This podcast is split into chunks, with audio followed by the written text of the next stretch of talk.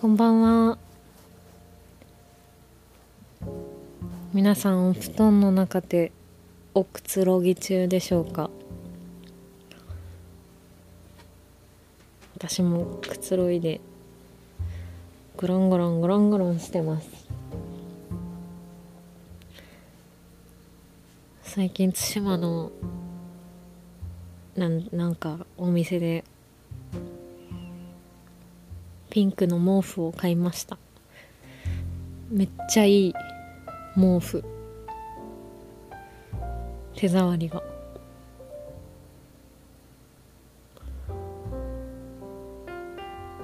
この間はあの一人で指輪の話を多分したんですけど最近まだ欲しいものがあって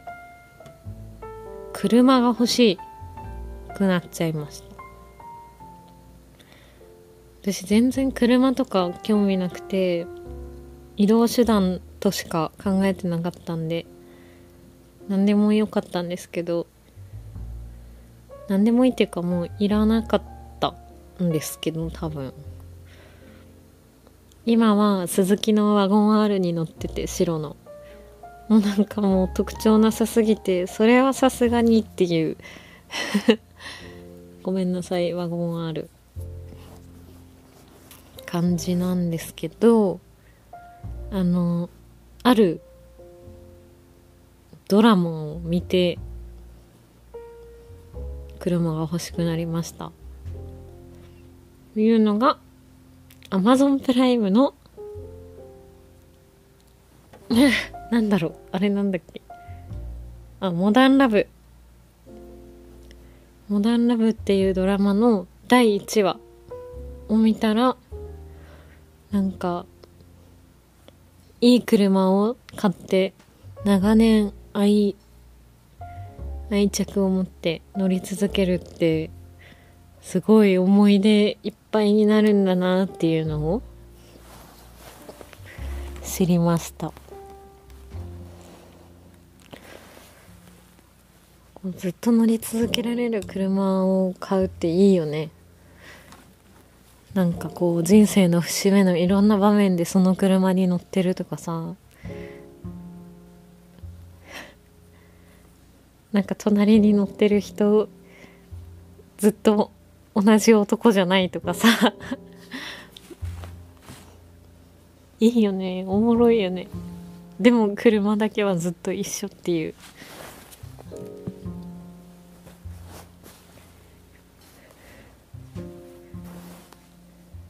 子供ができても一緒。子供が大人になっても一緒。っていう車が欲しくて最近はなんか安い車とかじゃなくてもう借金してでも高くていい車に乗りたい。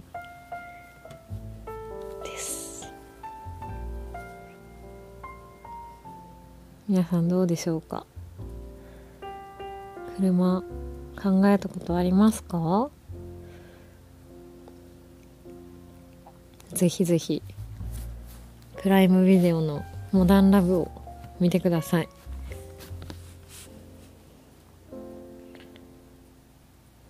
ではこれくらいで。さやこから。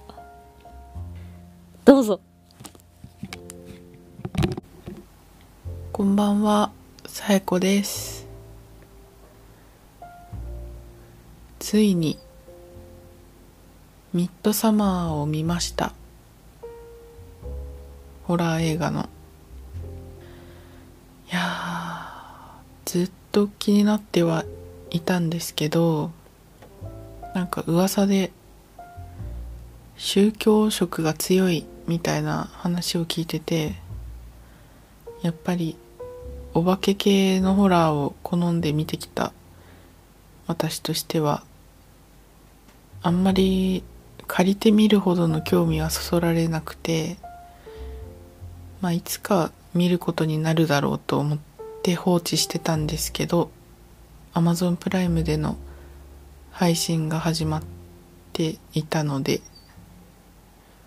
見ました。いやー。うん本当に怖かった私は。過去一で怖かったかもっていうくらいあの怯えましたね。なんかあのなんだろうなんか震えが来る怖さみたいな なんていうの心の心の奥に来る本当の恐怖感みたいななんかなんて言うんだろうな。あの普通のお化け系のホラーってあのびっくりしたりとか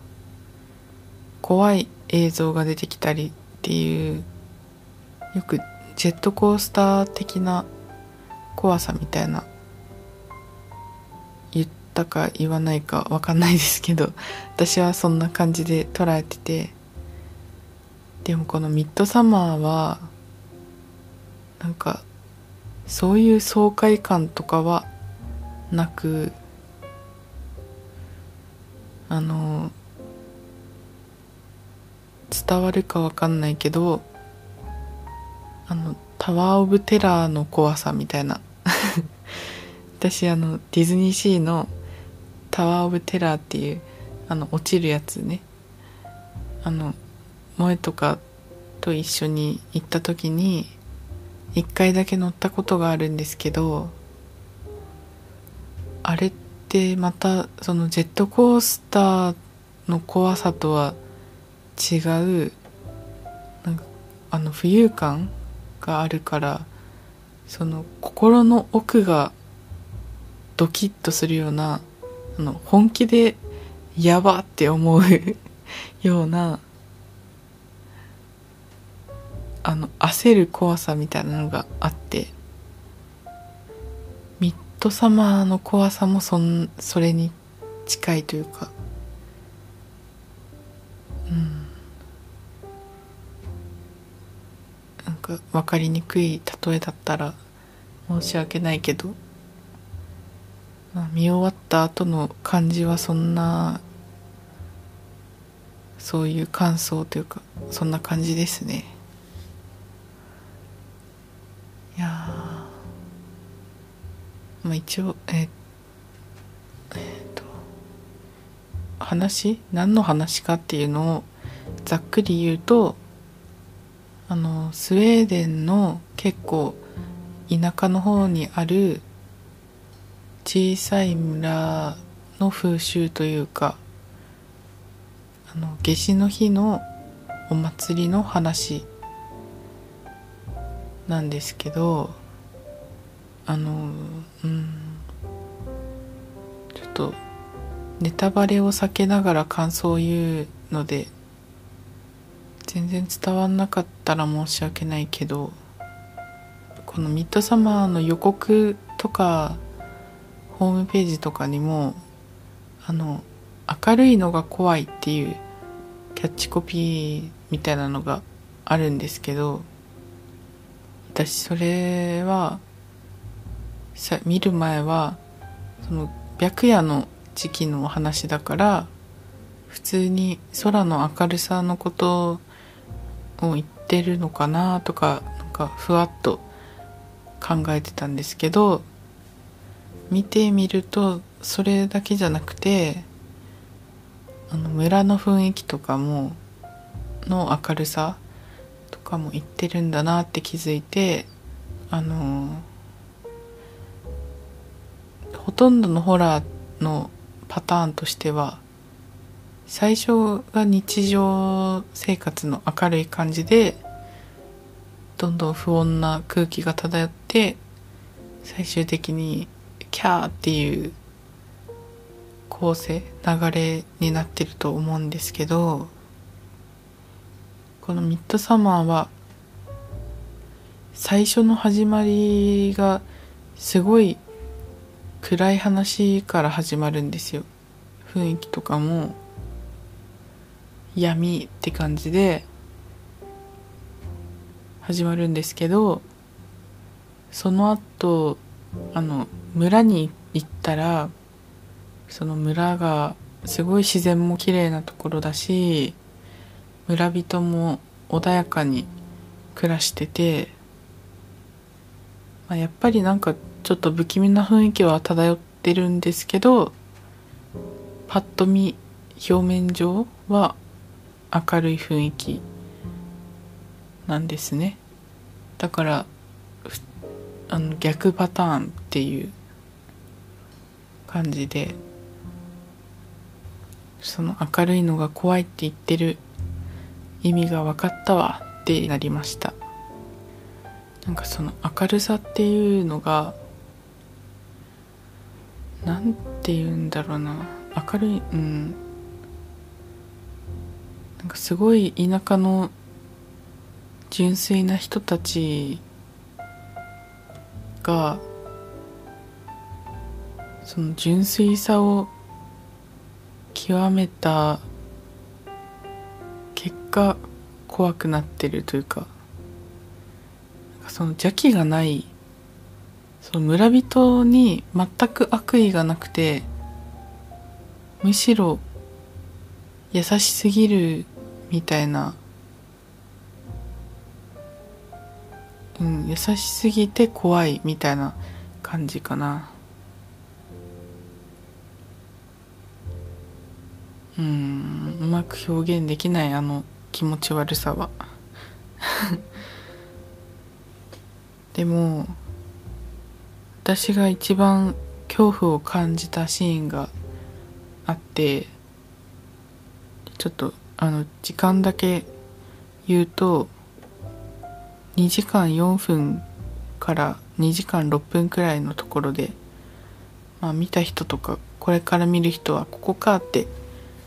確認して確認というかこれかって思ってほしいなっていうぐらいなんですけどそのシーンって別にそのそこだけ見たらなんだこれっていうような映像だけで怖さを感じることはないと思うんですけど2時間を超えたぐらいだからだいぶ後半になるんですけどそのそれまで見てきた中で村の雰囲気とか村人がどんな感じかっていうのをなんとなく大体把握してる状態でその場面になるんですよ。そしたらなんだろう。その村人たちの自然とか人とかに寄り添うというか寄り添いすぎるみたいな一体となるみたいな生き方をあの極めた結果出てきた行動だなっていうのが分かってでその行動の異常さを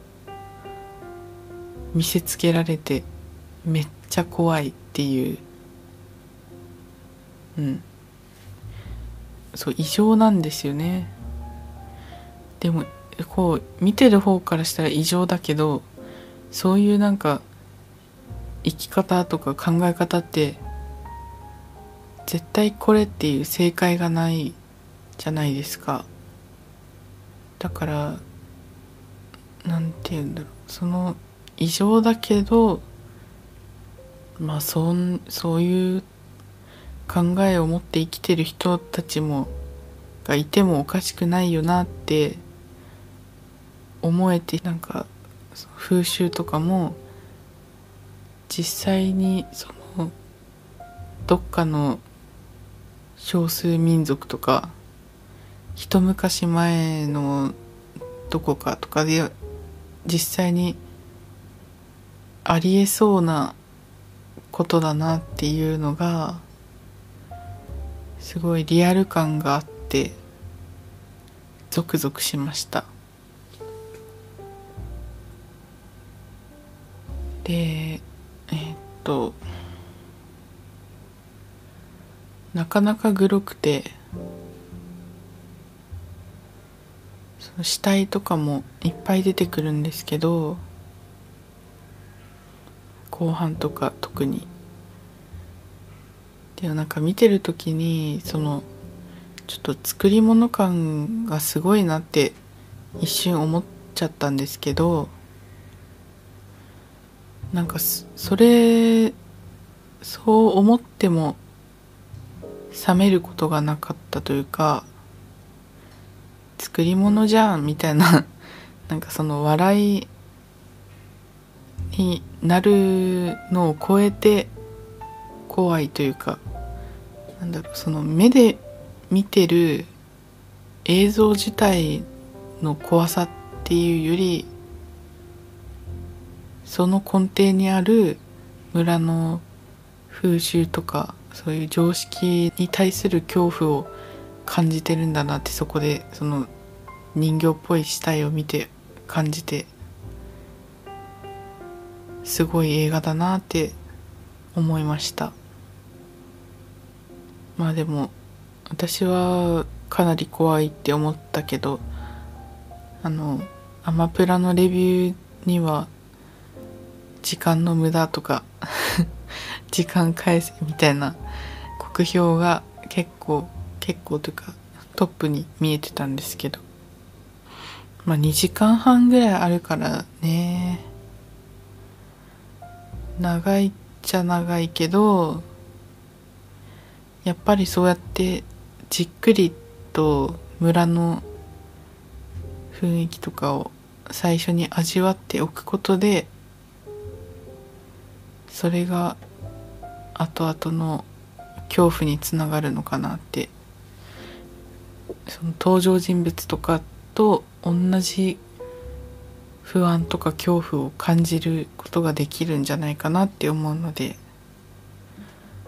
まあ、長いとか言わずに見てほしいなと思いました。少なくとも私とその一緒に見た友達はなんかやばいもの見ちゃったねって言ってかなりあの怯えてたので。いやだって私なかなか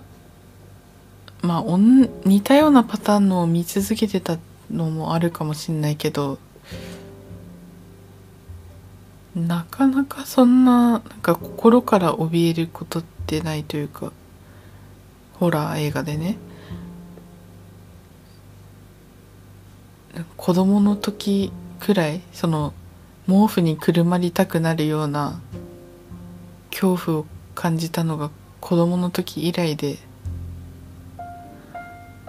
腕をさすさすしながら 鳥肌を立てながら見ました。いや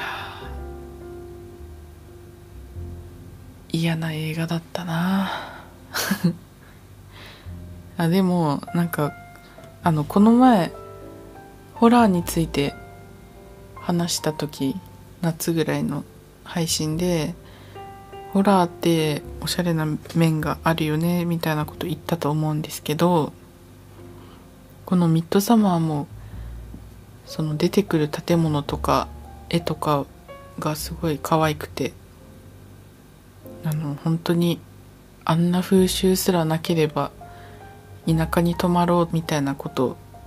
したいって思うような村だったのでそこも楽しく見たらいいと思います、うん、私エスターとか資料館とかその怖ってなったのって大抵好きになってまた見たいって思うんですけどまあエスターは萌えと一緒にキャーキャー言いながら見たっていう思い出があるっていうのもあるけどなんかすごい好きで エスターを見かけるたびにうわ見たいってなるんだけどミッドサマーはもうしばらくもう一年は見なくていいかなっていうね。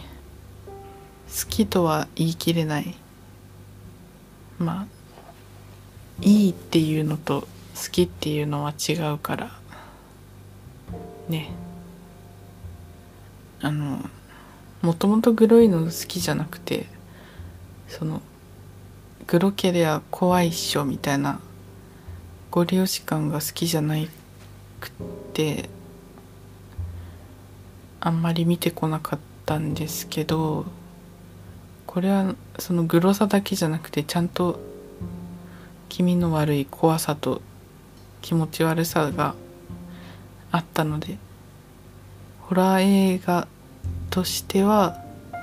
おすすめします。いいもん見たなって感じにはなったんで。うん。いやー怖かった本当に。今度はあのあれ見たいんだよね。資料館の新しいやつ。今公開されてるかな？ただ資料館シリーズは個人的にあのやっぱり新しくなるにつれてちょっと好き度が下がっていったのがあるから映画館で見るかは迷ってるな。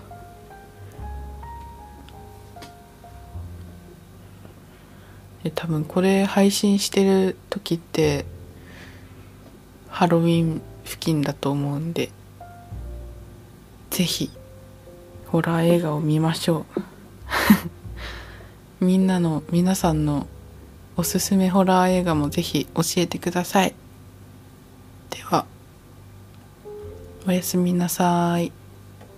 良いハロウィンを。